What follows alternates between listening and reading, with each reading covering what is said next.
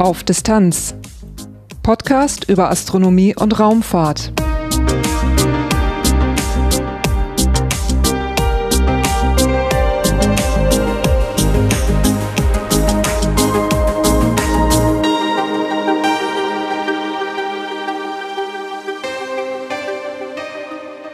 Hallo und willkommen bei Auf Distanz. Dieses ist Episode 78, erschienen am 17. Juli 2023. Bereits im Februar 2023 war ich bei Airbus in Bremen zu Gast. Eingeladen hatten Airbus und die Europäische Raumfahrtagentur ESA und es wurde berichtet über die Mission Artemis 1 und das Europäische Service-Modul ESM. Mein Frühjahr wurde dann ja unerwartet turbulent und ich zog Material der Kourou-Reisen und vom Kennset-Wettbewerb nach vorne. Nun kehrt hier aber allmählich Normalität ein und das Thema dieser Episode ist immer noch hochaktuell. Ich sprach in Bremen mit MitarbeiterInnen von Airbus und ESA über die Artemis-Mission, die Hintergründe über die europäische Beteiligung und natürlich auch über das europäische Service-Modul ESM. Danach gibt's wie immer noch kurz Infos zum Podcast selber, dieses Mal ganz kurz. Durch die Sendung führt sie Lars Naber. Titelthema Am 16. November 2022 startete die NASA die Artemis 1 Mission zum Mond. Auf einer SLS-Rakete, kurz für Space Launch System, wurden dafür das Orion-Raumschiff und ein europäisches Service-Modul ins All gebracht. Eine Besatzung war nicht an Bord, die Mission diente der Erprobung der Systeme. Funktioniert das Orion-Raumschiff gut mit dem Service-Modul? Wie gut lässt sich im Mondorbit manövrieren? Funktioniert der Hitzeschild für den Wiedereintritt? Und welcher Strahlung wären Menschen bei dieser Mission ausgesetzt gewesen? Und auch für das große Space Launch System SLS war es der erste Flug. Im Orion-Raumschiff sollen später Besatzungen zum Mond reisen können. Das ESM dient zur Versorgung, Lebenserhaltung und für den Antrieb im All. Das ESM, kurz für European Service Module, also Europäisches Service Modul, ist dabei der Beitrag der Europäischen Raumfahrtagentur ESA zum Artemis-Programm. Und bei den Aufgaben des Service Moduls ist das ein sehr wichtiger Beitrag. Nach der Reise zum Mond gingen Orion und ESM ab dem 21. November in einen Mondorbit. Der finale Orbit wurde dann ein paar Tage später erreicht. Ab dem 5. Dezember ging es dann zurück zur Erde. Die Wasserung im Pazifischen Ozean erfolgte am 11. Dezember. Über zwei Millionen Kilometer legte das Orion-Raumschiff vorher zurück und erreichte eine Höchstgeschwindigkeit von etwa 40.000 kmh, also rund 11 Kilometer pro Sekunde. Am 9. Februar 2023 luden die Europäische Raumfahrtagentur und das Unternehmen Airbus nach Bremen ein.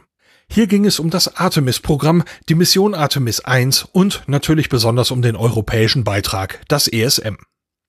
Ich traf Dr. Mark Steckling von Airbus Defence Space vor einer großen Glasscheibe. Dahinter war ein Teil der Reinräume zu sehen, in denen derzeit die europäischen Service-Module gefertigt werden.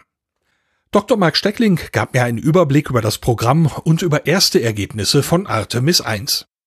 Mein Name ist Mark Steckling, ich bin der Leiter des Bereichs Space Exploration bei Airbus Defence and Space und als solcher verantwortlich für alle Missionen zur Internationalen Raumstation, zum Mond und zum Mars. Heute ist ganz großes Thema bei der Veranstaltung das ESM. Ganz genau, heute steht der Mond im Mittelpunkt. Das ESM ist das europäische Service Module für die Artemis-Mission, die US-amerikanische europäische Mission zum Mond und Bremen liefert dabei das Antriebssystem für diese Mission. Jetzt schauen wir hier durch diese Scheibe und sehen gewisse Aufbauten und ich habe mir gerade schon sagen lassen von Ihnen, wir sehen eines dieser ESMs vor uns. Genau, wir haben insgesamt äh, einen Vertrag über sechs europäische Service Modules. Das erste ist im November auf der Artemis 1 Mission gestartet worden. Das zweite steht am Kennedy Space Center und wird gerade fertig gemacht für die Mission, die dann circa 2024 gestartet wird. Und wir haben jetzt hier in den Reinräumen drei, vier und fünf. Und das, was Sie halt sehen, ist jetzt das Modul Nummer vier. Und äh, dieses Modul ist halt das Modul, was nach der ersten bemannten Mondlandung dann das nächste Modul gestartet wird. Wir sind jetzt gerade bei Airbus in den Hallen. Welche Projekte führt Airbus für die Raumfahrt sonst aus? Also wir haben in der Raumfahrt äh, verschiedene Sparten. Das ist der Bereich der Telekommunikation, der Bereich der Navigation, der Erdbeobachtung, der Wissenschaft und der Space-Exploration. Also von daher nahezu alle Missionen, die auch von der ESA durchgeführt werden, ist, ESA, ist äh, Airbus entweder direkt als Hauptauftragnehmer oder als Unterauftragnehmer beteiligt. Hier haben wir nun das ESM, äh, ein Beitrag zu einem US-amerikanischen Pro Projekt. Ähm, wie kam es dazu? Es hat ja nun eine recht wechselvolle Geschichte. Also es ist tatsächlich ungewöhnlich, dass ein europäisches Unternehmen für ein missionskritisches Element an der NASA-Mission und die Mondmission, die bemannte Mondmission ist eines der Hauptkernpunkte der NASA-Strategie tatsächlich beauftragt ist. Der Hintergrund ist der, dass wir gerade hier in Bremen eine Historie von knapp 60 Jahren haben in der bemannten Raumfahrt. Wir haben das Columbus-Modul geliefert, was äh, ein großer Bestandteil der Europäer an der internationalen Raumstation ist. Wir haben das Automated Transfervehikel äh, geliefert, fünfmal. Und das ATV, was an die Raumstation angedockt ist, ist äh, relativ vergleichbar mit dem, was jetzt für die Mondmission entwickelt wurde. Und gerade auf Basis dieser Analogie war es naheliegend für das ESM, die Firma zu beauftragen, die auch das ATV gebaut hat. Aber wie kam es zu der Beteiligung an dem Projekt Artemis? Viele der Raumfahrtprojekte sind Kooperationsprojekte und gerade auch zwischen Europa und den USA. Und äh, gerade wenn man solche Projekte über mehr als zehn Jahre plant, ist es sicher, ist es sicher gut, eine Planungsstabilität zu haben. Und deswegen haben die Amerikaner, unter anderem die Europäer, aber auch viele andere Nationen mit eingebunden in die Artemis-Mission. Und der Beitrag der Europäer ist zum einen das Gateway und zum anderen der Bestandteil des ESMs für das Orion Spacecraft. Jetzt hat man hier eine Zusammenarbeit vieler unterschiedlicher Agenturen und Hersteller. Das gibt bestimmt ganz eigene Herausforderungen, oder? Ah ja, es ist ein sehr, sehr anspruchsvolles Programm. Auf der einen Seite gibt es die Zusammenarbeit zwischen der NASA und der ESA. Dann gibt es auf industrieller Ebene unsere Partnerschaft mit Lockheed Martin. Und wir haben insgesamt innerhalb von Europa 60 Firmen im Unterauftrag, die natürlich alle koordiniert werden wollen, die ihre Bestandteile liefern müssen, damit nachher termingerecht tatsächlich ein solches Modul geliefert werden kann. Jetzt äh, gab es anfänglich nur ein ESM, das zweite, Sie sagten es gerade schon, befindet sich schon in Florida. Jetzt, mhm. äh, was glaube ich ein Novum ist, sehen wir drei auf einmal hier im Rheinraum in Bremen. Nummer sechs ist beauftragt und fängt, wird glaube ich gerade gerade mit begonnen. Sie erwähnt noch das Gateway. Haben Sie seitens Airbus daran auch Anteile an dem Projekt? Das Gateway als solches haben wir Anteile von Airbus allerdings auf Produktebene. Also das heißt, wir sind Zulieferer für die Firmen, die am Gateway beteiligt sind. Ähm, und die, für ESM haben wir die Systemführerschaft. Wir haben gerade schon gesagt, Thema ist der Mond. Wie geht's mit Airbus und Mond weiter? Ah, ich glaube, das wird eine sehr spannende und äh, eine durchaus geschichtsträchtige äh, Kooperationen werden in Zukunft. Wir sehen, dass gerade jetzt, wo die Raumstation noch 2028, 2030 in die Jahre kommt, dass wir natürlich an Konzepten arbeiten, was nach der Raumstation kommt. Wir sind am Mondprogramm beteiligt. Es wird sicherlich dazu führen, dass es bis zum Ende dieses Jahrzehnts eine feste Infrastruktur auf dem Mond geben wird. Und das nächste große Ding ist dann natürlich der Mars wo wir auch heutzutage schon mit dem europäischen Return Orbiter äh, praktisch die Infrastruktur liefern, um Bodenproben vom Mars zurück auf die Erde zu holen. Artemis 1 war jetzt ein großer Schritt wieder, kann man sagen. Sie erwähnten in der Einführungsveranstaltung, Sie hätten Sprachlosigkeit erlebt beim Start. Wie haben Sie es empfunden? Also es war ein fantastisches Erlebnis. Zum einen, weil es natürlich 50 Jahre nach dem Apollo-Programm ein ganz besonderer Moment ist. Auf der anderen Seite, wenn man sich allein die Rakete angeschaut hat, das Space Launch System mit ungefähr 110 Metern Höhe und 8 Metern im Durchmesser, das ist schon bombastisch. Und das Tolle daran waren nicht nur die Bilder, die man gesehen hat, sondern einfach auch die Gefühle und den Sound, den man gehört hat. Also es war wirklich bombastisch, diesen Start mitzuerleben. Und das hat in der Tat viele, inklusive mir, sprachlos gemacht. Jetzt habe ich heute wahrgenommen, dass RSM hat wunderbar funktioniert, bis so vielleicht auf ein, zwei Glitches oder so, aber es wird als ein Riesenerfolg gesehen. Äh, was nehmen Sie mit aus der Mission Artemis 1? Artemis 1 war dazu da, tatsächlich das System auf Herz und Nieren zu testen. Und von daher all die Daten und Informationen, die wir bekommen haben während des Fluges, sind natürlich Daten, die wir auch mit in die nächsten ESMs mit einfließen lassen, um zu sehen, wie viel Kapazität nach oben, wie viel Luft nach oben hat man tatsächlich noch und wir haben das System wirklich an die Grenzen getrieben. Und das Gute, was wir festgestellt haben, ist, dass mehr Power liefert, als eigentlich gedacht war dass es weniger Sprit verbraucht, als wir berechnet hatten. Also all das gibt dann tatsächlich auch Flexibilität für die nachfolgende Mission. Da kann man wahrscheinlich für zukünftige Missionen dann eben auch noch effizienter werden. Also mit, dass man weniger mitnimmt als, als vorher kalkuliert oder das wäre eine Möglichkeit. Oder man hat halt auch mehr Möglichkeiten, noch anspruchsvollere Missionen dann mit den Astronauten durchzuführen. Also es geht in beide Richtungen. Entweder man macht die Mission einfacher dann oder tatsächlich komplexer, ohne das ESM modifizieren zu müssen. Die ESMs basieren auf dem ATV, kurz für Automated Transfer Vehicle. Dieses waren europäische Raumfahrzeuge, die Versorgungsgüter zur internationalen Raumstation ISS transportierten. Genutzt wurden die ATV aber auch, um die Umlaufbahn der ISS anzuheben und um die Raumstation bei drohenden Kollisionen mit Weltraumschrott zu verschieben. Eine weitere Aufgabe war die Abfallentsorgung. Man entnahm die Versorgungsgüter und belud das ATV mit Abfällen. Die verglühten dann mit dem ATV nach dem Abkoppeln in der Erdatmosphäre. Aber obwohl das ESM auf dem ATV basiert, gibt es deutliche Unterschiede bei den Aufgaben und in der Konstruktion. Mit Matthias Gronowski sprach ich darüber, wie das ESM aufgebaut ist und welche Unterschiede es zur Apollo-Ära gibt. Mein Name ist Matthias Kronowski und ich bin der Chefingenieur für das europäische Service Module hier bei Airbus in Bremen. Chefingenieur für das ESM bedeutet, was machen Sie am ESM? Äh, das bedeutet, dass ich in der gesamten Designphase dafür verantwortlich war, dass wir das geliefert haben, was der Kunde in dem Anforderungskatalog eigentlich von uns haben wollte, im, im Gesamtsinne des Designs. Äh, und darüber hinaus bin ich natürlich dafür verantwortlich, auch dass die Mission die wir jetzt fliegen und auch schon geflogen haben mit der Artemis 1 Mission, erfolgreich durchgeführt werden und dann auch entsprechend im Nachhinein analysiert werden. Also als technischer Leiter äh, für alles, was an technischen Fragen wirklich hier bei uns in Bremen im Gesamtkontext des ESMs äh, auftritt, eben auch mitzubegleiten, mitzubeantworten und das Team entsprechend auch in diese Richtung mitzuführen. Wenn man das ESM jetzt noch nicht kennt, wie würden Sie es beschreiben?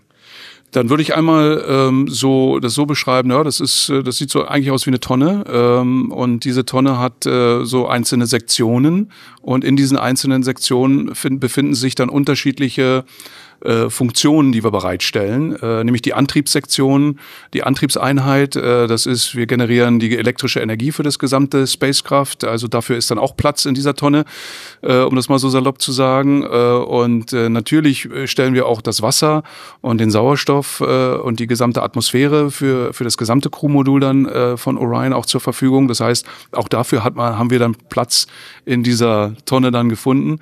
Ähm, darüber hinaus sind wir auch die Air Condition, also die Klimaanlage des gesamten Raumschiffes. Und wir sehen zu, dass das, was ähm, im gesamten Spacecraft sowohl als äh, bei uns als auch im Crewmodul an äh, Wärmeenergie erzeugt wird, dass wir das entsprechend auch nach außen äh, in die in die Umgebung des Raumschiffs bekommen, in, in, in, in, den Space äh, rausbekommen. Und wir sehen natürlich auch zu, dass all unsere Komponenten thermisch auch immer in der entsprechenden konditionierten Temperaturbereich unterwegs sind, dass Propellant nicht zu kalt wird, äh, dass irgendwas nicht zu warm wird im gesamten ESM. Und äh, jetzt nehme ich mal dieses Wort, die Tonne, also das ESM ist einfach ja so ein Zylinder, so muss man sich das einfach vorstellen mit diesen Sektionen. Und äh, von diesem Zylinder äh, strecken sich dann vier Solargeneratoren weg und äh, ein Haupttriebwerk, ähm, was dann unten so so doch ziemlich markant noch hervorscheint. Ja, genau. Die Versorgung der RaumfahrerInnen in der Kapsel haben Sie schon erwähnt. Welche Aufgaben hat das Haupttriebwerk? Ja, das Haupttriebwerk ist, ähm, ich sag mal, für größere Delta-V-Manöver natürlich wichtig. Ähm, das heißt also, wenn wir uns Richtung Mond bewegen, wenn wir uns vom Mond wieder wegbewegen, um entsprechende ähm, bahnmechanische Manöver zu fliegen, wo hohes Delta-V gebraucht wird. Dafür ist das Haupttriebwerk einfach ähm, da und auch wichtig für die gesamte Mission. Für den Fall der Fälle, ich habe jetzt nur von dem Haupttriebwerk gesprochen, für den Fall, dass da mal was schiefgehen sollte mit dem Haupttriebwerk, haben wir natürlich auch zusätzlich acht sogenannte Auxiliary-Triebwerke unterhalb des ESMs angebracht, die dann für den Fall der Fälle auch einspringen und äh, die eigentliche Aufgabe des Haupttriebwerks übernehmen können. Da ist also eine Menge Redundanz auch an Bord. Das ESM basiert auf einem Projekt, das es vor einer Weile gegeben hat, namens ATV. Welche Gemeinsamkeiten gibt es? Ähm, da gibt es auf der einen Seite nicht mehr so viel, aber doch wieder eine ganze Menge. Ähm, um das vielleicht einmal von der Architektur äh, sich anzuschauen, äh, wenn Sie so vor Augen dieses ATV haben, dann ist das halt auch äh, ein Zylinder, eine Tonne. Äh, in dem Fall der Unterschied war, die, dieser Zylinder, den wir damals bei ATV gebaut haben, war wirklich ein Cargo Carrier. Ne? Der große Anteil dieses Zylinders wurde benutzt, um Cargo zur Station zu bringen. Und da war eher so ein kleinerer Anteil, der dann äh, dafür Sorge getragen hat, dass die Komponenten, die fürs Raumschiff nötig waren, auch ihren Platz gefunden haben. Das ist ein bisschen anders jetzt beim äh, ESM. Da ist selbst im ESM kaum Platz für Cargo. Äh, das ist eher komplett bepackt mit Komponenten, die eigentlich äh, das gesamte Raumschiff dann äh, ja zum Mond oder wir hierher zurückbringen können. Also all die Komponenten, die wirklich nötig sind, die finden da ihren Platz. Da ist halt für Cargo kein Platz. Insgesamt von der Architektur hat sich auch eine ganze Menge geändert. Ähm, äh, das muss man einfach sagen. Aber auf der anderen Seite äh, sind natürlich einige Komponenten noch an Bord. Ähm, ich habe jetzt von diesen Auxiliary-Triebwerken zum Beispiel gesprochen, von diesen kleineren Triebwerken, den acht, die wir jetzt äh, bei ESM fliegen, die sind so in der Art und Weise auch schon bei ATV geflogen. Und da gibt es halt viele andere Komponenten, wenn man da mal reinschaut in das ESM, wo man sagt, Mensch, das ist doch etwas, was bei ATV schon mal unterwegs war. Ja, das ist so. Da hat sich auf der Industrieseite ganz bewusst haben wir uns dafür entschieden, weil dafür die Qualifikation, die Zertifizierung natürlich auch alle da waren und dass wir das entsprechend auch so einsetzen konnten wie die Artemis-Missionen im Moment stattfinden, erinnert ja so ein bisschen an die Apollo-Ära mit der großen Rakete, mit einem Service-Modul, mit einer Crew-Kapsel. Wenn man das Service-Modul von damals aus der Apollo-Ära vergleicht mit dem heutigen ESM, äh, gibt's noch Gemeinsamkeiten, Unterschiede? Ähm, da gibt's auch eine ganze Menge Gemeinsamkeiten auf der einen Seite, aber auch eine ganze Menge Unterschiede. Das ist ähnlich wie, ich das jetzt versucht habe mit ATV zu erklären. Also erstmal ist das auch wieder ein Zylinder, äh, wenn man die beiden äh, Service-Module vergleicht. Und natürlich gab es auch damals einzelne Sektionen für unterschiedliche, ähm, äh, ich sag mal, funktionale Bereiche. Ähm, aber wenn man uns einfach nur so bildlich vor Augen halten, wie das Service-Modul von Apollo aussah, da gab es halt nur ein Haupttriebwerk. Äh, und äh, bei uns beim ESM gibt es natürlich auch sehr prägnant sichtbar äh, am unteren Teil des Service-Moduls des ESMs das Haupttriebwerk. Es gibt aber auch eben diese acht zusätzlichen Triebwerke, äh, die es bei Apollo so nicht gab. Also da sieht man schon eine ganze Menge Redundanz, die wir bei uns jetzt beim ESM dabei haben, die damals bei Apollo nicht dabei war. Äh, und das geht weiter mit, äh, dass, dass wenn wir uns vorstellen, die vier Solar Array Wings weg, wegstrecken sozusagen vom Service-Modul vom ESM, das gab es einfach nicht damals äh, bei Apollo. Da ist die elektrische Energie über Fuel Cells also erzeugt worden und dafür hat man noch Tanks mitnehmen müssen. Das war auch wieder aus der Risikoperspektive ein ganz anderes, ganz andere Phänomene zu betrachten. Also von daher, von der Architektur her, von all dem, was man so, wenn man sich von weiter weg dem, den, den beiden Architekturen nähert, da ist viel Gemeinsamkeit. Und wenn man dann doch wirklich so ein bisschen präziser reingeht, wir haben eine ganze Menge für Safety getan, wir haben eine ganze Menge neue Technologie an Bord genommen, so dass wir wirklich ein Spacecraft jetzt, äh, was State of the Art ist, auch, auch an NASA geliefert haben. Jetzt hat das Artemis-Programm ja eine sehr wechselhafte Vorgeschichte von Constellation kommend und so weiter. Gab es jetzt schon ein bisschen was, als die europäische Beteiligung begann? Hat man Ihnen gesagt, so muss es werden oder konnten Sie selber noch Einfluss nehmen beim ESM? Das muss ich schon so beantworten, dass wir ähm, im Grunde von unserem Kunden, in dem Fall ESA und ESA dann auch von der NASA, äh, einen Anforderungskatalog im Sinne von Requirements von Anforderungen uns gegeben hat. Das war nicht ein vordiktiertes Design, sondern es war wirklich aus der Nutzung heraus, aus der, aus der Missionsbeschreibung heraus äh, eine Beschreibung an Anforderungen, die wir übersetzt haben ins Design. Also wir hatten relativ freie Hand, ähm, auch gerade in der Auswahl der Architektur, in der Auswahl der, äh, der Komponenten. Ähm, das ist äh, bis auf ähm, das, das Haupttriebwerk, muss man einfach sagen. Das war natürlich eine entsprechende Vorgabe, dass dieses Haupttriebwerk benutzt wird auch. Wir haben natürlich auch viel gemacht, um dieses Haupttriebwerk insgesamt ESM zu integrieren, aber ansonsten war doch viel, viel freie Hand. Jetzt ist das erste ESM geflogen mit Artemis 1 und ich habe es heute schon wahrgenommen. Das wird als ein sehr großer Erfolg wahrgenommen. Ja, das äh, ist auch wirklich ein sehr großer Erfolg. Ähm, für uns, das gesamte Airbus-Team, für das gesamte europäische Team, äh, muss ich sagen, ist es noch immer fast wie ein Traum. Ähm, denn äh, wir haben natürlich viel gelernt bei ATV und wir haben auch viel gelernt bei den ATV ersten Missionen. Man hat schon gemerkt, dass über die Missions Zeiten hinweg, also ATV 1, 2, 3, 4, dass das auf die Mission das deutlich einfacher wurde. Äh, aber die Erwartung jetzt, dass bei der Artemis 1 Mission gerade für das ESM so wenig an äh, Warnings oder Themen aufgetreten ist, das haben wir wirklich nicht erwartet. Und da sind wir als Team sehr, sehr stolz drauf, dass unser Baby dann am Ende doch so funktioniert hat, wie wir uns das eigentlich in den Analysen und im Traum vorgestellt haben. Äh, mit hier und da kleinen Findings, aber diese Findings, äh, das sind Themen, da schauen wir jetzt rein und da wird es dann nochmal mögliche Anpassungen geben, weniger auf der Hardware-Seite, mehr auf der, wie benutzt man die Hardware. Äh, so sehe ich das. Es wurde heute erwähnt, dass es Probleme mit einer, ja, wie soll ich es nennen, Electric Box gab, die äh, sich nicht so ganz benommen hat, wie sie sollte. Ist das eine der erwähnten Findings? Das ist für mich äh, wirklich ein Finding. Ich bin äh, definitiv nicht da aktuell zu sagen, dass es eine wirkliche Anomalie ist.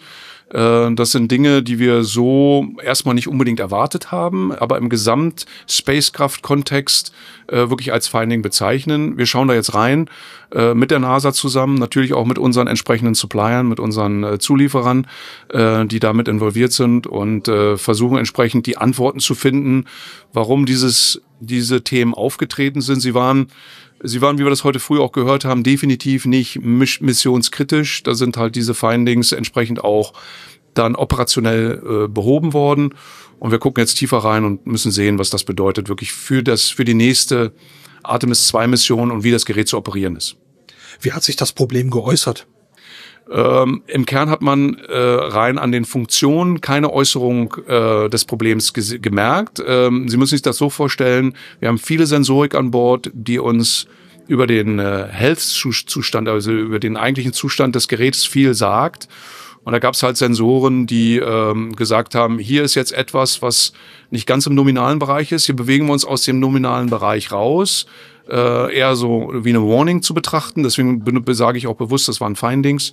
Und äh, das ist etwas, was auf der Mission selber man hat es nicht so, man hat es gar nicht gespürt. Man hat es halt am Monitor gesehen und äh, wenn da ein Astronaut in dem Crewmodul gesessen hätte zu dem Zeitpunkt, wäre nichts, wäre er hat überhaupt nichts mitbekommen. Jetzt ist das erste schon geflogen, das zweite ist ausgeliefert, befindet sich bereits in den Vereinigten Staaten. Die ESMs befinden sich hinter mir im Rheinraum, wenn ich das richtig habe. Nummer drei, vier und fünf und Nummer sechs ist begonnen worden. Kann man jetzt sagen, dass die drei, die hier gerade konstruiert werden, technisch identisch sind oder gibt es da tatsächlich schon Evolutionen? Also erstmal sind sie im Grunde, basieren sie komplett auf der äh, identischen äh, Architektur. Also sie sind identisch im Kern. Ähm, Jetzt ist es so, dass äh, die drei, so wie wir sie jetzt hier im Clean Room sehen, schon äh, mit äh, der einen oder anderen Evolution behaftet sind, um einfach noch einen Ticken effizienter auch zu werden. Das ist ganz normal. Das sind aber sehr lokale Themen, äh, die wir da betrachten und die wir da implementieren. Das hat im, im Gesamtkontext äh, jetzt auch von so, so einer Produktion ganz wenig Einfluss. Ne? Das sind halt, ähm, ich sag mal, kleinere Elemente, die dann sehr lokal ähm, äh, ja, mit, mit, dem, mit einem weiteren Update sozusagen versehen werden, genau. Wie lange dauert der Bau eines ESM? Der, Dau der Bau eines ESMs ist aktuell, äh, wir sind bei, ähm, ich glaube, anderthalb Jahren. Das ist ähm, der Bau eines ESMs äh, vorgesehen. Äh, wir haben jetzt vor, das alles natürlich auch entsprechend drastisch zu verkürzen mit dieser äh, neuen Herangehensweise, die wir jetzt auch in die in der Serienproduktion annehmen. Wir werden dann äh, pro Jahr ein ESM liefern können. Das ist unser Ziel, das ist das, was der Kunde auch erwartet. Und äh, dafür sehen wir jetzt halt vor, dass entsprechend alle ähm, ja, alle Maßnahmen so entsprechend auch umgesetzt werden. Hm? Ähm, bis Nummer 6 ist beauftragt worden. Wir sprechen von einer Serienproduktion. Wie geht's nach Nummer 6 weiter? Ich persönlich hoffe, dass es danach natürlich weitergeht mit äh, 7, 8, 9. Ähm, ich kann nicht allzu viel ähm, darüber aktuell berichten. Wir sind in einer, ähm, in einer Bid-Phase, in einer Proposal-Phase für eine Angebotsphase für äh, 7, 8, 9. Ähm, also mein Horizont, mein persönlicher Horizont ist deutlich weiter als 6. Äh, aber wie gesagt, dadurch, dass wir jetzt auch in der Angebotsphase sind, ähm, sehen Sie es mir nach. Ich kann da nicht allzu viel darüber berichten. Aber abseits von den ESMs passiert ja eine ganze Menge beim Mond und zum Mond. Macht äh, ist Airbus da mit im Boot? Airbus ist natürlich äh, generell bei dem Thema mit im Boot. Ähm, da gibt's ähm, die, die äh, ich sag mal, mehr robotischen Missionen, an denen wir uns auch beteiligen möchten in Zukunft. Ähm, das heißt, das sind Dinge, die dann äh, ja auch möglicherweise mit einer entsprechenden Erfahrung, die wir jetzt im Gesamtkontext Orion, ESM gesammelt haben, weiterleben kann in entsprechenden äh, robotischen Missionen. Und äh, da laufen auch gerade aktuell ja von unserem Auftraggeber ESA Ausschreibungen, an denen wird sich auch Airbus beteiligen, ja. Bei meinem Besuch in Bremen am 9. Februar befanden sich mehrere ESMs in den Reihenräumen gleichzeitig im Bau. Airbus Defence and Space hatte die Fertigung so umgestellt, dass sozusagen eine kleine Serienfertigung daraus wurde. Die einzelnen Montagestationen sind große Aufbauten mit Plattformen, Treppen und viel, viel Technik. In der Mitte kann man jeweils ein ESM erkennen. Ein Foto einer Station gibt es in den Shownotes. Ein ESM ist etwa vier Meter hoch und hat einen Durchmesser von etwas mehr als vier Metern, die Solarzellen nicht mit eingerechnet. Beim Start wiegt ein ESM knapp über 13 Tonnen. Davon entfallen 8,6 Tonnen auf Treibstoff. Und natürlich sind auch Versorgungsgüter für die RaumfahrerInnen mit an Bord. Annemarie Lose ist unter anderem für diesen Bereich zuständig. Hi, ich bin Annemarie Lose, ich bin Major Spacecraft Delivery Lead, sowas wie eine kleine Teilprojektleiterin für ein Drittel des ESM, äh, für die drei Subsysteme einmal das äh, Thermalkontrollsystem, was ähm, ja sicherstellt, dass die Temperaturen für sämtliche Equipments im Raumschiff, aber auch für die Astronauten so angenehm sind, dass es funktioniert. Das Consumable Storage Subsystem stellt Sauerstoff, Wasser und Stickstoff bereit für die Astronauten und die Struktur ist ja quasi so das, das Rückgrat, das Gerüst, an, an dem alles hängt im ESM. Also Sie haben die Verbrauchsgüter Sauerstoff, Stickstoff, äh, Trinkwasser. Bei Trinkwasser und Sauerstoff ist wahrscheinlich jedem sofort klar, um was es geht. Wofür ist der Stickstoff? Der Stickstoff hat mehrere Funktionen. Zum einen ähm, bedrückt es das Wassersystem. Wir haben im Weltraum keine Schwerkraft und wir müssen aus den Tanks das Wasser irgendwie rausbekommen.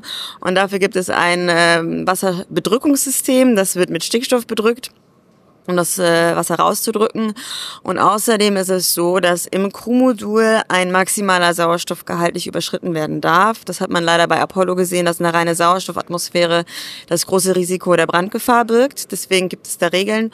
Und ähm, man hat äh, eine große Menge Stickstoff an Bord für den Fall, dass aus einem Grund die Kabine ähm, komplett erneut bedrückt werden muss, dass aus irgendeinem Grund äh, die Atmosphäre in der Kabine mit den Astronauten ähm, abgelassen wurde, zum Beispiel durch ein Leck oder im Falle eines Feuers gibt es auch das Szenario, ähm, dass einmal die Atmosphäre rausgelassen wird, um das Feuer zu, Feuer zu löschen. Und um dann wieder die Atmosphäre aufzufüllen, gibt es einmal äh, ja, Stickstoffmasse, um dann die entsprechende Zusammensetzung äh, wieder zu erreichen zwischen Sauerstoff und Stickstoff. Sie erwähnten schon Apollo und ja, Brandgefahr muss man an Apollo 1 denken natürlich. Welche Mengen an Verbrauchsgütern führen Sie denn mit im ESM? Also ungefähr 30 Kilo Stickstoff, davon hatten wir es gerade. Wir haben mehrere Wassertanks, vier Wassertanks, die ungefähr 90 Kilo Wasser transportieren können. Und ungefähr, äh, wir haben drei Sauerstofftanks, die auch ungefähr 32 Kilo Sauerstoff transportieren. Das ist natürlich wesentlich mehr, als die vier Astronauten verbrauchen auf so einer Mission. Aber wir nehmen immer für den Fehlerfall ein bisschen mehr mit. Sollte ein Tank aus irgendwelchen Gründen Problem machen, können wir den isolieren und über andere Leitungen dann Wasser und Sauerstoff an die Astronauten liefern. Welche Herausforderungen gibt es bei der Konstruktion eines ESM, um diese Verbrauchsgüter zu lagern und zu transportieren? Nun, also zum einen haben wir einen begrenzten Platz. Das heißt, äh, wir lagern das Gas äh, bei hohen Drücken von äh, knapp 300 Bar. Das ist schon eine ganze Menge. Und ähm, ich habe gerade gesagt, wir müssen für den Fehlerfall vorsorgen. Das heißt, wenn wir einen Tank isolieren wollen, brauchen wir Ventile, um es zuzumachen. Die haben natürlich auch in extreme Randbedingungen, extreme Drücke, extreme Anforderungen. Ähm, und ich glaube, was man sich gar nicht so vorstellt, ist, der Start ist eine ziemliche Belastung für das gesamte Raumschiff. Das sind sehr, sehr hohe Vibrationslasten. Und ähm, das müssen die einzelnen Bauteile aushalten können. Und das ist eine Anforderung, die nicht, äh, ja, nicht trivial ist. Äh, Sie sagten gerade, Sie sind auch für die thermalen Systeme zuständig. Was ist die Aufgabe dieser Systeme? Ähm, wir regeln damit die Temperatur an Bord. Äh, wir haben extreme Temperaturbedingungen im Rheinraum, im, äh, im Weltraum. Und auf der einen Seite wird es sehr heiß, wenn die Sonne drauf scheint. Auf der anderen Seite ist auf der sonnenabgewandten Seite der extrem kalte Weltraum. Ähm, das sind einmal die Umgebungsbedingungen und dann ist es so, dass wir auf dem Raumschiff ja mehrere ähm, Equipments haben, die auch äh, Wärme produzieren, Avionikboxen, die halt wie jedes elektronische Gerät Abwärme abgeben. Und das Problem im Weltraum ist, dass wir weder eine Atmosphäre noch Schwerkraft haben. Das bedeutet, anders als hier auf der Erde, wo Konvektion stattfindet, haben wir diese Möglichkeit des Wärmetransports ähm, im Weltraum nicht. Egal. Also auch auf, auf der Q-Modulseite, wo es eine Atmosphäre gibt, findet Konvektion so nicht statt, weil keine Schwerkraft da ist. Und das ähm, limitiert auf zwei Mechanismen zur Wärmeübertragung, Wärmeleitung und Wärmestrahlung. Und das kann, könnte dazu führen, dass ähm, äh, ähm, Elektronikboxen überheizen, weil die Wärme nicht abtransportiert werden kann. Und dafür gibt es ein Kühlsystem an Bord, wo äh, mit ja so einer Leitung, wo ein äh, Kühlmittel durchfließt ähm, die Wärme von den Avionikboxen abgeführt wird in diese Leitung und dann zu den großen Radiatoren geführt wird. Das ist quasi die, die Schale vom ESM mit bestimmten Strahlungseigenschaften und über die wird dann das ähm, Kühlmittel wieder ähm, abgekühlt und dann fließt es wieder zurück und es gibt sich halt so einen Kühlkreislauf. Das ist die eine Sache. Die andere Sache ähm, ist das Problem äh, der Kälte, auch gerade für elektronisches Equipment, was einen begrenzten Temperaturbereich hat und ähm, unter anderem aber auch fluidische Equipments wie zum Beispiel meine Wassertanks. Ja, die sollten möglichst nicht unter 0 Grad kalt werden, weil gefrorenes Wasser ist definitiv ein Problem. Deswegen ähm, sind an einigen Stellen Heizer aufgeklebt. Mm die äh, genau einfach wie ein normaler elektrischer Widerstand ähm, dann ähm, eine bestimmte Temperatur ähm, halten für das entsprechende Equipment. Äh, genau. Und dann gibt es auch ähm, den, das andere System der, der Wärmeisolierung. Das heißt, wir verhindern, dass zum Beispiel von der Main Engine, die ja natürlich enormen Hitze ähm, Eintrag auf das ESM hätte, dass das isoliert wird durch ähm, Isolation, aber auch, dass wir die Wärme an bestimmten Stellen halten, die wir nicht an andere Ecken im Raumschiff verlieren wollen. Jetzt ist das erste ESM ja mit Artemis 1 geflogen. Wie ist es aus Ihrer Sicht gelaufen? Absolut klasse. Also man hätte sich nicht vorstellen können. Äh, wir haben sehr, sehr hart gearbeitet und wir hatten auf dem Weg dahin sehr, sehr viele Hürden, die wir überwinden mussten. Und die, äh, das Ergebnis war einfach äh, ja nahezu makellos. Wir hatten ähm, so viel, also es lief so gut, dass am Ende während der Mission dann die NASA noch gefragt hat, ja, was gibt's denn noch, was wir testen können? Wir wollen, wir wollen alles auf Herz und Nieren prüfen. Wir wissen, dass es jetzt, wir haben alle Objectives schon erreicht. Jetzt wollen wir aber noch mal gucken, was noch weitergeht, so dass da noch mal mehrere Testfälle in der Zwischenzeit erarbeitet worden, arbeitet worden sind, um ähm, noch weiter zu testen und das System an seine Grenzen zu bringen. Gibt es schon Erkenntnisse aus Artemis 1, wo Sie sagen, das kann, können wir mitnehmen für zukünftige ESM? Ja, es ist halt gut gelaufen. Also äh, viel Lessons learned kann es eigentlich gar nicht geben, dadurch, dass es schon beim ersten Mal so super performt hat. Wie schon erwähnt, ist das ESM ein europäischer Beitrag zum US-amerikanischen Artemis-Programm. Wie ebenfalls schon erwähnt, basiert das ESM auf dem ATV, das wiederum war ein europäischer Beitrag zur internationalen Raumstation ISS. Wie diese Dinge zusammenhängen, ließ ich mir von David Parker erzählen. Auch er war am 9. Februar mit in Bremen vor Ort, hielt dort einen Vortrag und hatte dann Zeit für ein Interview. Dieses Interview spiele ich hier nun im englischen Original ein. Danach folgt eine Zusammenfassung von mir auf Deutsch. Wer direkt dorthin springen möchte, kann 12 Minuten und 23 Sekunden überspringen oder einfach die Kapitelmarken verwenden. I'm David Parker. I'm the Director of Human and Robotic Exploration at ESA, the European Space Agency. Today we're talking about the moon. What's the reason behind this event today? Well, it's a very exciting opportunity to to show uh, Europe, to show everyone what we achieved with the Artemis One mission, which relied on the European Service Module built here in Bremen and industry all around Europe and to show the progress towards the third and fourth uh, European service modules that are already being built here at Bremen. There is a long story behind the Artemis missions and the Artemis program, the Constellation program, which was, uh, I think you could say, cancelled. And, and now there is a German contribution to the Artemis program. How did this happen? I, I don't think it's a usual one to have such a big US program with a substantial European contribution. Yeah, so Artemis is the NASA led program to return uh, human beings to the moon, this time to stay, to live and work uh, one day on the surface of the moon. And for the first time, Europe and uh, through the industry in Germany are on the what we call the critical path. It means that NASA astronauts will not fly to the moon without what is being built here in the factory in Bremen. And that's an incredible step up for Europe, for our, our industry, and for our space program. And it builds on why has it happened? It builds on the history of building the autonomous transfer vehicles, the ATVs that were cargo ships that went to the ISS, the Columbus module uh, for the ISS, and the, the good work of our astronauts, the European Space Agency astronauts, people like Alex Gerst, Matthias Maurer, all of the astronaut corps over many years in building confidence in the US that Europe is a good partner for them. The ATV was a contribution to the program with the ISS, and Europe has to pay for being part of the ISS, and the ATV was a contribution instead of pure money, I would say. The first ISM, and I think the second one as well, were contributions for ISS as well? Yeah, exactly. So the deal that was done um, when the ATVs came to an end was to develop the European service modules, and so they have two purposes. They are contributing; um, they are an essential part of the Artemis program, but NASA doesn't pay us for them. Instead, NASA provides the services that we need for our uh, involvement in the ISS. So the the the, the rocket, the launch, uh, Alex Gerst or other astronauts are paid for effectively by the ESMs, and therefore we don't send money across the Atlantic Ocean. What led to the idea to create the ESM as part of Artemis? What was the step from ATV to ESM?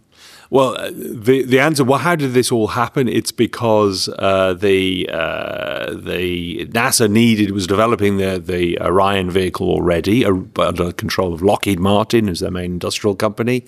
They had already started to design a service module, but then the discussion started between ESA and, and NASA, and it's about ten years ago, slightly more than ten years ago, as to okay, what can Europe contribute?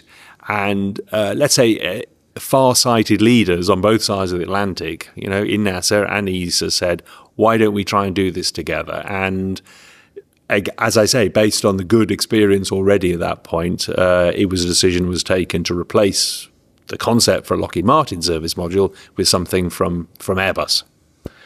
What was the last ESM which was a contribution to the ISS program? Okay, so the way it works is um, we have now ESMs 1 to 6 under contract. And numbers one, two, and three are contributions, uh, are, are exchanges for the ISS activities. And number six will be con- ISS contribution as well or paying for our ISS activities. Numbers four and five are contributions directly to the Artemis program. So they're over and above what we need to provide for the ISS. And those two service modules, plus the, the IHAB module and the Earth uh, the refueling module for the uh, uh, for the Gateway, are our contributions to Artemis. And as a result, not only do we get to fly our astronauts to the ISS, we also get to fly three astronauts to the Gateway. So this is part of the deal to get three European astronauts to the Gateway. When should this happen? Yeah. So the short answer is we don't know. Um, the the it will not be, we think, on Artemis two. Uh, very likely, since we're building I, uh, the the two modules uh, IHAB and Esprit, that will, they will go on Artemis 4 and Artemis 5. Uh, we expect to have uh, ESA astronauts on those two missions, Artemis 4, Artemis 5. The third one, nobody's decided anything yet. Um, and actually, it's fair enough. NASA is having to uh, see the performance of Artemis 2, frankly, before making any real decisions. Artemis 2 is a test flight around the moon. Um, everybody will want to see how that works out before making any further decisions. Now, humanity is going back to the moon. Why humanity should do that? It's a great question. The moon is a, uh, I, I always say, a museum of four and a half billion years of solar system history. And so far, we just went to the museum gift shop in 1970, 1969 to 1972. We grabbed a few souvenirs, came home, and we forgot about the moon. The moon has uh, the, the planetary body in our solar system that records the record, the history of our solar system better than anything else. Um, meteorites, meteors, material from the sun, cosmic rays, dust has been accumulating on the moon continuously for, for, since it since it was formed. Um, the planet Earth, we have uh, tectonic plates that turn over, and we've lost that history. So going to the moon will tell us about the history of our solar system, and it's only three three days away um, we may find the remains of a crashed comet in a, in a, in, a, in a crater in the South Polar regions. So it's a place to tell us about the history of the solar system. It's a place to do science, to understand how human beings can live and work off planet. Uh, maybe we will put a radio telescope on the far side of the moon to look at the, the ancient universe using a way that we cannot do on planet Earth because we're surrounded by uh, radio waves and mobile phone signals, and your handy is interfering. So we could do science on the moon. And then maybe we can use the material of the moon. Um, there is uh, aluminium and oxygen and titanium and lots of materials that we could build from. Uh, if we want to build a lunar shelter, we could convert into rocket fuel to go further into space everything to make space exploration more sustainable. The phrase is we could live off the land. Um, uh, maybe we can build domes or we can grow plants inside, um, so that we don't have to transport everything from the from Earth to the Moon. It's just like any, any kind of exploration. If you don't need to take everything with you, it's much more efficient and uh, more cost effective. I think in your presentation you compared going back to the moon with going back to the South Pole. Um, why?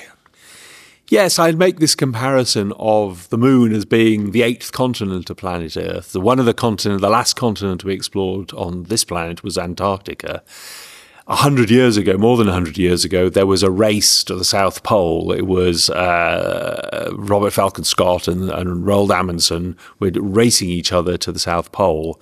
A lot of people died during the early expeditions to the South Pole.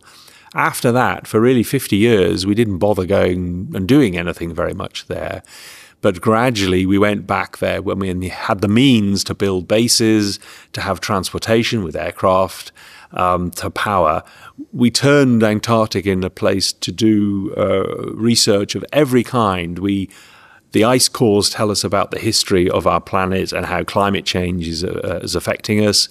We discovered the whole hole in the ozone layer due to measurements taken in the in Antarctica.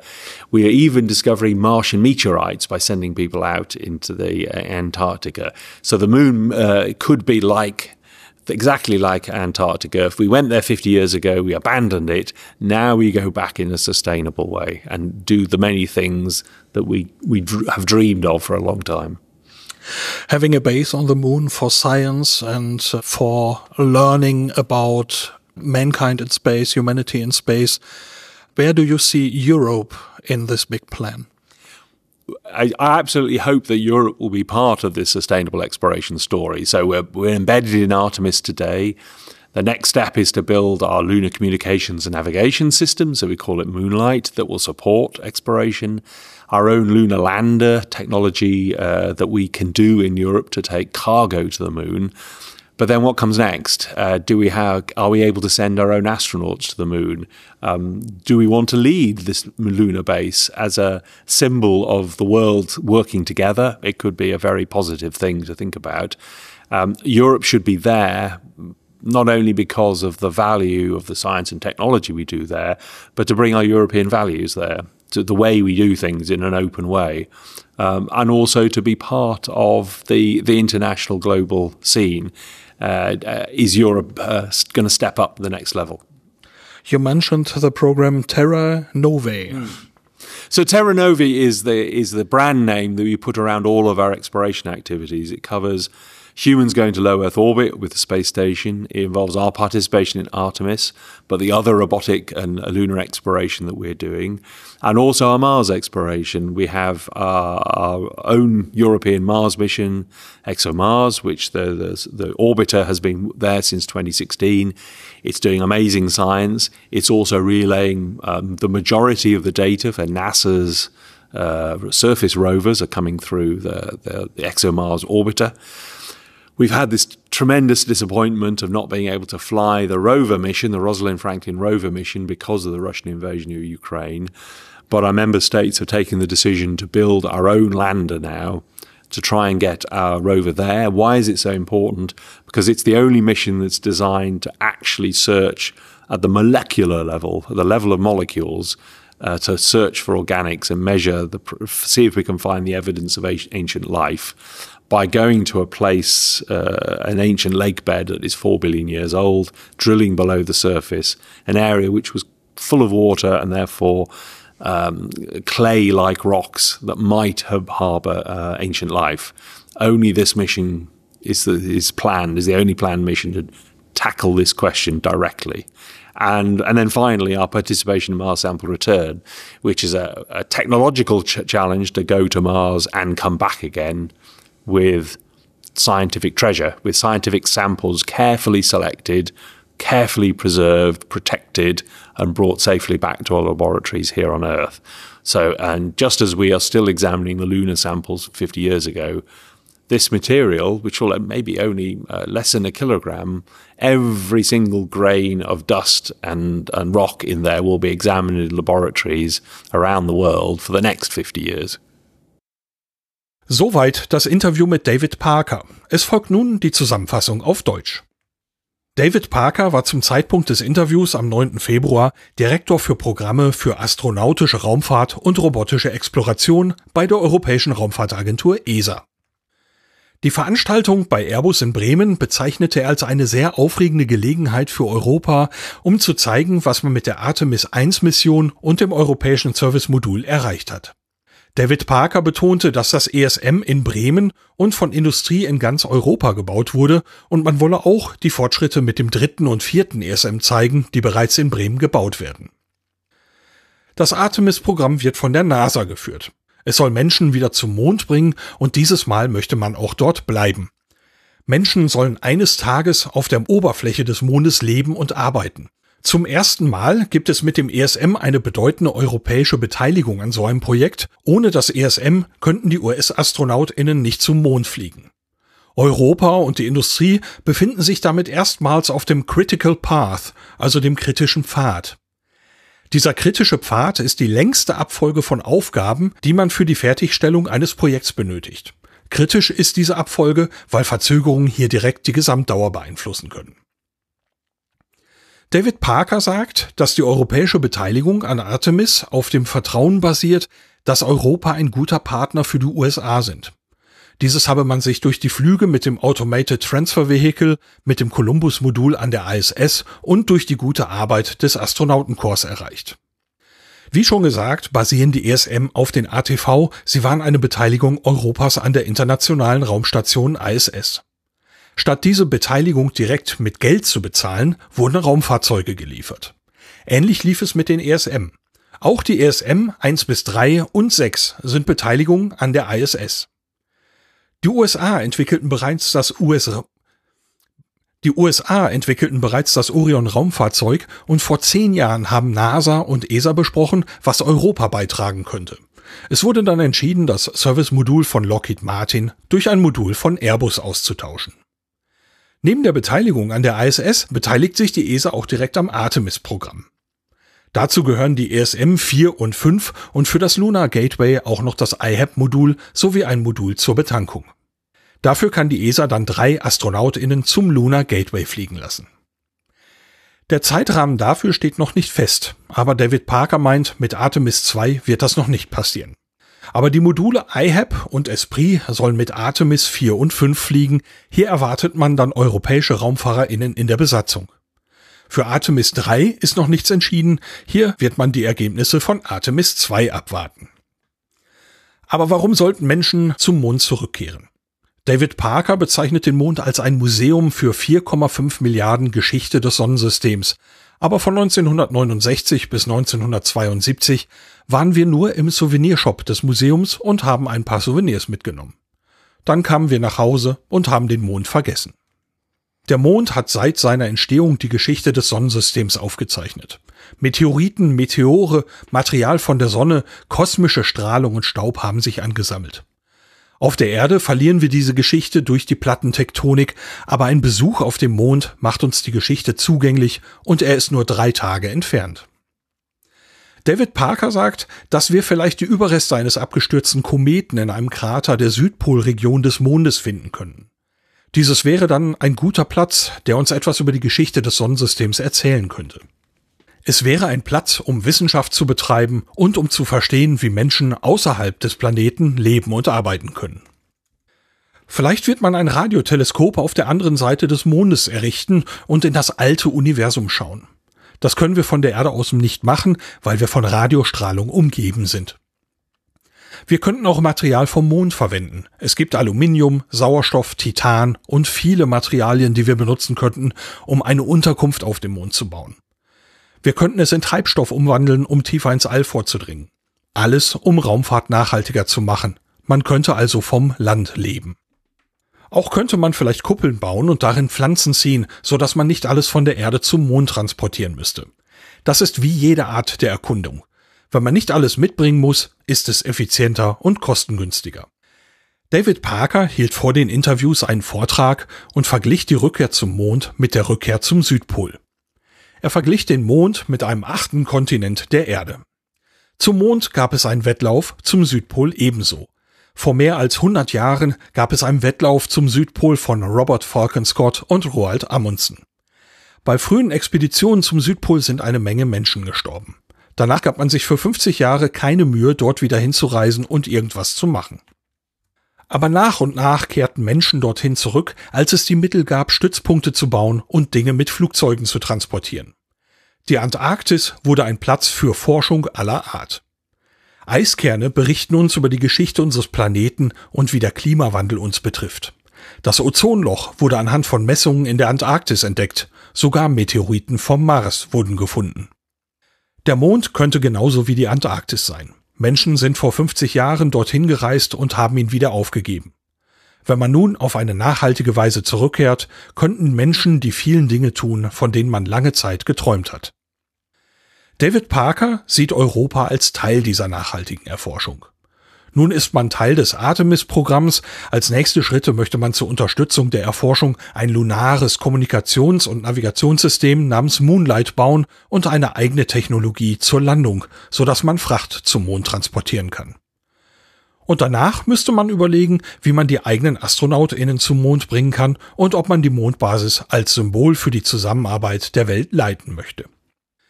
Dieses könnte eine gute Sache sein, über die sich das Nachdenken lohnt. Europa sollte dort nicht nur wegen der Wissenschaft und Technik sein, sondern auch europäische Werte dorthin bringen, die Art, wie Europa Dinge in einer offenen Weise macht.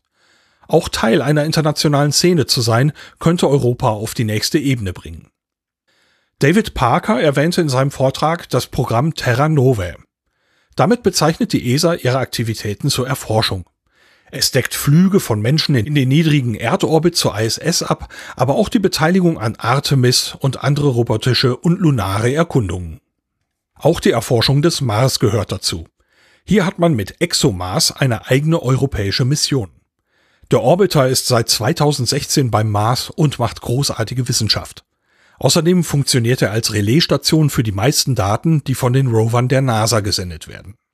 Es war eine große Enttäuschung, dass man nicht die Mission des Mars Rovers Rosalind Franklin fliegen konnte wegen der russischen Invasion der Ukraine.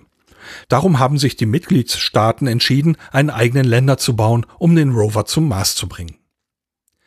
Wichtig sei die Mars-Mission, weil sie als einzige Mission auf molekularer Ebene nach Organismen und dem Beweis für uraltes Leben suchen soll. Dafür möchte man zu einem alten Seebett reisen, das vier Milliarden Jahre alt ist, und dort unter die Oberfläche bohren. Dieses Gebiet war voll mit Wasser und es könnte lehmartige Felsen geben, die uraltes Leben beherbergt haben. Nur diese Mission ist dafür geplant, diese Frage direkt anzugehen. Und schließlich erwähnte David Parker noch die Beteiligung an Mars Sample Return. Das sei eine technische Herausforderung, zum Mars zu reisen und mit einem wissenschaftlichen Schatz zurückzukehren. Dieser Schatz soll aus Proben bestehen, die sorgfältig ausgesucht, konserviert und geschützt werden sollen. Dann möchte man sie sicher in die Labors auf der Erde bringen. Man untersucht immer noch Proben vom Mond, die vor 50 Jahren zur Erde gebracht wurden. Vom Mars wird es vielleicht weniger als ein Kilogramm sein, aber jedes Staub- und Steinkörnchen möchte man in den nächsten 50 Jahren untersuchen. Soweit die Zusammenfassung des Interviews. Eine Information ist in der Zwischenzeit konkret geworden. Am 3. April 2023 gab die NASA bekannt, dass wie erwartet bei Artemis 2 keine europäischen AstronautInnen dabei sein werden. Mitfliegen werden Reed Wiseman, Victor Glover und Christina Koch von der NASA und Jeremy Hansen von der kanadischen Raumfahrtagentur CSA.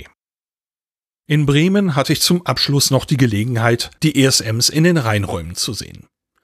Die BesucherInnen mussten sich spezielle Kittel anziehen und Kopfbedeckung aufsetzen. In den Reinräumen sah ich dann die erwähnten drei ESM. Sie waren unterschiedlich weit in der Fertigstellung. Hagen Witte von Airbus nahm sich Zeit für mich und sprach mit mir über die Fertigung. Das entstand spontan und wir wechselten dabei mehrfach unseren Standort in den Reinräumen. Ich bin Hagen Witte, ich bin hier der Produktionsleiter für die Fertigung des European Service Models bei Airbus in Bremen. Unser Kernstück hier, weswegen wir heute hier sind in diesem Raum, ist das ESM Nummer 4. Und das ist das, was wir hinter Ihnen sehen? Genau, das ist die Struktur des vierten Service-Moduls, teilweise schon ausgerüstet. Und das wird das äh, Modul sein, mit dem dann die Artemis 4-Mission bemannt in den Weltraum fliegt.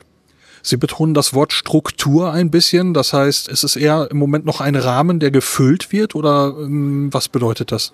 Ich betone Struktur, weil es das Offensichtlichste ist, was wir hinter uns sehen. Da sind natürlich Teile schon vorintegriert, da sind schon Rohrleitungen und Halter und auch teilweise Kabel integriert. Aber bei diesem Modul ist es so, aufgrund der Enge der Zugänglichkeit wirklich sehen. Wenn wir von mehr als der Struktur sprechen, könnte ich, wenn wir hier Tanks und äh, elektronische Equipments integriert haben, dass man mehr sieht. Also es ist mehr so der optische Eindruck. Tatsächlich ist es weit mehr als die Struktur gerade. Auf ihrem Namensschild steht Head of ESM Assembly Line und Assembly Line, also würde ich mal mit Fertigungsstraße übersetzen. Fertigungsstraße ist, glaube ich, nun nicht unbedingt Alltag in der Raumfahrt, oder? Absolut nicht. Es ist tatsächlich etwas, was das Ganze hier auch ein bisschen besonders macht. Also wir sind ja, wir haben eine jährliche Lieferung des ESMs zu erfüllen. Und das können wir nicht, indem wir hier äh, jedes Modul einzeln bauen. Wir haben also jetzt hier seit neuestem eine Fertigungsstraße, wo wir drei Module parallel in Bremen integrieren, um eben eine jährliche Auslieferung sicherstellen zu können. Und diese Assembly Line, wie sagen, die Fertigungsstraße, das bedingt ja auch, dass man nicht in jedem Stand das Gleiche macht, sondern dass man wirklich einen Durchlauf der verschiedenen Stationen hat. Und so beginnen wir mit der mechanischen Integration von Haltern und Kabeln, gehen dann in die nächste Station, wo wir das Modul voll, voll ausrüsten und in der letzten Station testen wir sämtliche Systeme auf Herz und Nieren, bevor wir es dann ausliefern zum Kennedy Space Center. Also das Modul durchläuft im Prinzip verschiedene Arbeitsplätze, verschiedene Hallen hier und es ist nicht so, dass äh, von Anfang bis Ende das Modul an einem Platz steht und komplett ausgerüstet wird an der Stelle. Genau, das ist die Idee dieser, dieser Fertigungsstraße, die wir haben. Das hat verschiedene Vorteile, dass wir uns an den Arbeitsplätzen besser organisieren können und nicht jeden Arbeitsplatz für alles voll ausrüsten müssen. Dennoch ist es natürlich nicht vergleichbar mit einer Fertigungsstraße in zum Beispiel der Automobilindustrie. Wir reden hier von bemannter Raumfahrt und eine Auslieferung von einem Modul im Jahr ist für bemannte Raumfahrt schon tatsächlich ein starkes Stück. Wenn ich hier so an die Wände sehe im Hintergrund, es gibt eine unfassbare Anzahl dünner Leitungen und so weiter. Wofür ist das alles da? Ja, wie ich schon sagte, so ein Modul wird während der Negation konstant getestet. Also aufgrund dieser Zugänglichkeiten haben wir die Situation, dass alles, was wir einbauen, direkt getestet wird. Ist es also nach dem Einbau noch so funktional, wie es zu erwarten ist und wie es auch notwendig ist? Für diese Tests besprechen wir von elektrischen Tests, wir sprechen aber auch von fluidischen Tests. Und diese ganzen Zuleitungen für elektrische äh, Tests, wir müssen ja auch gewisse Equipment simulieren. Wir haben ja hier nicht das komplette Raumfahrzeug. Wir haben hier ja nur äh, das Service-Modul. Sprich, wir müssen simulieren, wie ist denn der Strom, der von den Solarflügeln kommt. Wir müssen simulieren, wie ist denn der Strom in der Charakteristik, der von den Batterien aus dem Crew-Modul kommt. Und all diese Kommandoschaltung dieses Service-Moduls zum Crew-Modul müssten wir hier simulieren und das bedingt eine Unmenge von Kabeln. Wir müssen auch alle Rohrleitungen und alle Schweißnähte abdrücken ähm, und auch das bedingt eine hohe Anzahl von Rohrleitungen für äh, die Druckluft äh, oder die, die, die, Gase, die wir dafür benutzen. Also es ist tatsächlich so, wie Sie schon sagen, sehr, sehr viel ähm, Support-Equipment, wie wir das hier nennen, Ground-Support-Equipment, also sehr viel, ähm, sehr viel von diesem Stand ist allein dafür da, nicht nur, dass man darauf arbeiten kann, sondern auch, dass man eben testen kann. Wie lange dauert der Wechsel von einer Station zur anderen, wenn das ESM4 jetzt hier fertig ist und zur nächsten Station äh, weiter wandert, um dort weitergebaut zu werden?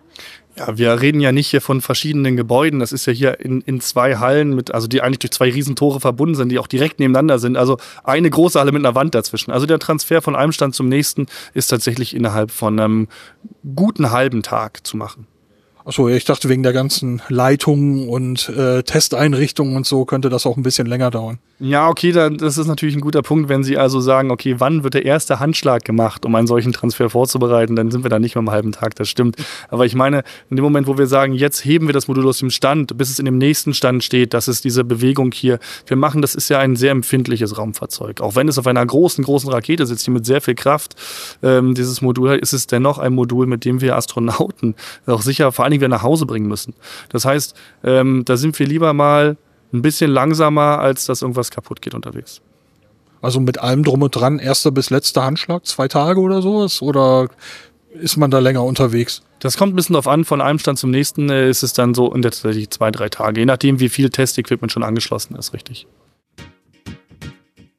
Wir stehen jetzt vor ESM3. Das ist das Modul, was den nächsten Menschen die erste Frau auf die Mondoberfläche bringt. Also das ist wirklich was ganz Besonderes, was wir hier haben und sind sehr stolz, ähm, dass wir das hier fertigen. Hier ist der Ausbauzustand natürlich schon weiter. Wir sehen hier schon sehr viele Kabel und Rohrleitungen integriert. Wir haben auch schon einen der großen Tanks im zentralen äh, Element des, des Service-Moduls integriert und es werden weitere elektronische Equipments integriert. Es werden ähm, die Kabelarbeiten finalisiert, weitere Rohrleitungen integriert und dann, wenn die großen Tanks integriert sind, dann sind diese Bereiche nicht mehr zugänglich und daher müssen sie vorher für den Flug vorbereitet werden. Das sind die Schritte, die jetzt hier anstehen, bevor dann die funktionale Testkampagne beginnt, wo das komplette Modul auf Herz und Nieren hier geprüft wird. Wie weit ist man jetzt von der Auslieferung entfernt, zeitlich gesehen? Ähm, die Auslieferung dieses Moduls ist aktuell für Herbst geplant. Also noch dieses Jahr. Noch dieses Jahr, genau. Es ist so, wenn dem Modul äh, aufgrund dieser Zugänglichkeitsprobleme, man sieht sehr viele Arbeiten nicht offensichtlich. Deswegen sprach ich ja vorhin noch von der Struktur.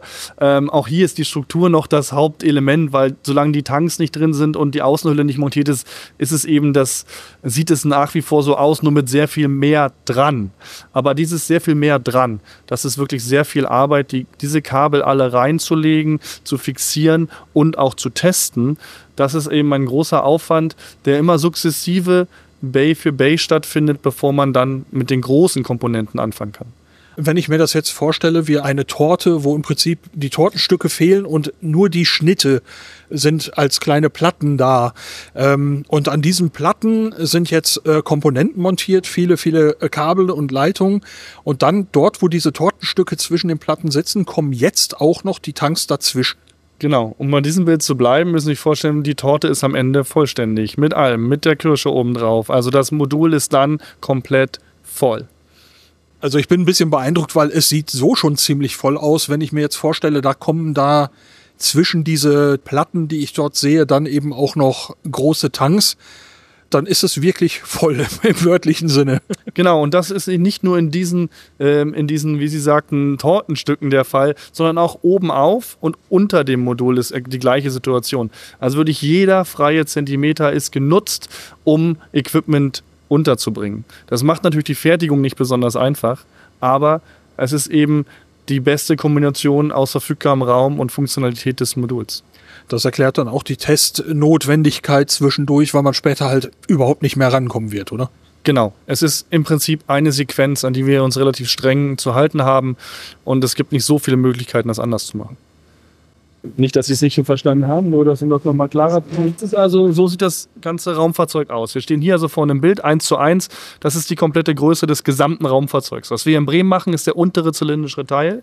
Und dieser Teil, Sie sehen, wir haben hier noch so eine Außenhaut. Das sind auch Dinge, die wir in Bremen noch anbauen. Was wir hier in Bremen nicht montieren, sind die Solarpaneele und die Düse von dem Haupttriebwerk. Das sind Dinge, die wir im Kennedy Space Center am KSC ähm, dort integrieren.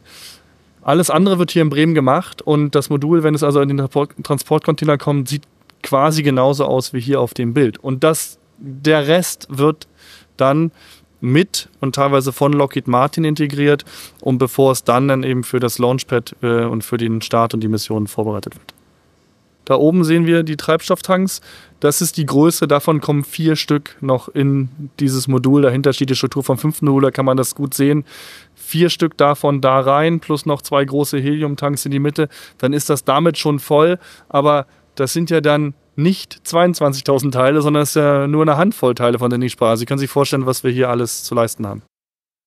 Hier mussten wir dann leider zu einem schnellen Ende kommen und für mich war damit das Programm an diesem Tag in Bremen beendet. Zum Zeitpunkt der Aufnahme im Februar war das erste ESM mit Artemis 1 geflogen und ESM 2 befand sich bereits in den USA. Am 14. Juni 2023 wurde dieses zweite ESM offiziell der NASA für die Mission Artemis 2 übergeben. Praktisch gilt das nur als Formalität, aber es ist eben ein weiterer Schritt für die nächste Mission. Mit Artemis 2 und damit versorgt vom ESM 2 sollen erstmals seit langer Zeit wieder Menschen in die Nähe des Mondes reisen. Vorgesehen ist der Start für November 2024. Die Mission soll zehn Tage dauern. Eine Landung auf dem Mond wird es mit Artemis 2 noch nicht geben. Die Mission dient der weiteren Erprobung der Systeme. Die erste Mondlandung von Menschen ist mit Artemis 3 vorgesehen. Der Start hierfür soll nicht vor Dezember 2025 stattfinden. So viel zu diesem Überblick über Artemis und das europäische Servicemodul. Vielen Dank an alle Menschen, die sich die Zeit genommen haben, mit mir zu sprechen. Ich habe wieder eine Reihe von Links zusammengetragen zu weiterführendem Material. Zu finden sind die in den Shownotes zu dieser Episode unter aufdistanz.de. Auf Distanz ganz nah. Das war's für diese Ausgabe von Auf Distanz. Durch die Sendung führte sie Lars Naber. Hier in der letzten Rubrik, da geht's noch mal kurz um den Podcast selber. Viel habe ich allerdings heute nicht zu erzählen, aber ich möchte natürlich Danke sagen. Ich fragte letztes Mal, was besser wäre bei langen englischen Interviews. Eine Übersetzung als Voice-Over oder die Wiedergabe als Original mit deutscher Zusammenfassung. Ausnahmslos alle, die mir dazu geschrieben haben, fanden die Wiedergabe als Original besser, also bleibe ich da erstmal bei. Vielen Dank für Ihr und euer Feedback. Und natürlich möchte ich mich bedanken bei Menschen, die diesem Podcast Unterstützung zukommen lassen. Seit der letzten Episode gab es finanzielle Unterstützung von Karl Matthias, Sebastian, Dennis, Sven und Martin. Vielen, vielen Dank euch. In der nächsten Episode geht es dann um einen Forschungssatelliten. Der wird an der Hochschule Bremen entwickelt und zwar im Rahmen des Projekts VIPES. Der Satellit wird VIPES Pioneer heißen. Ich war im Labor dort zu Gast und habe einiges über das Projekt erfahren und darum geht's dann beim nächsten Mal. Bis dahin, danke fürs Reinhören und bis bald.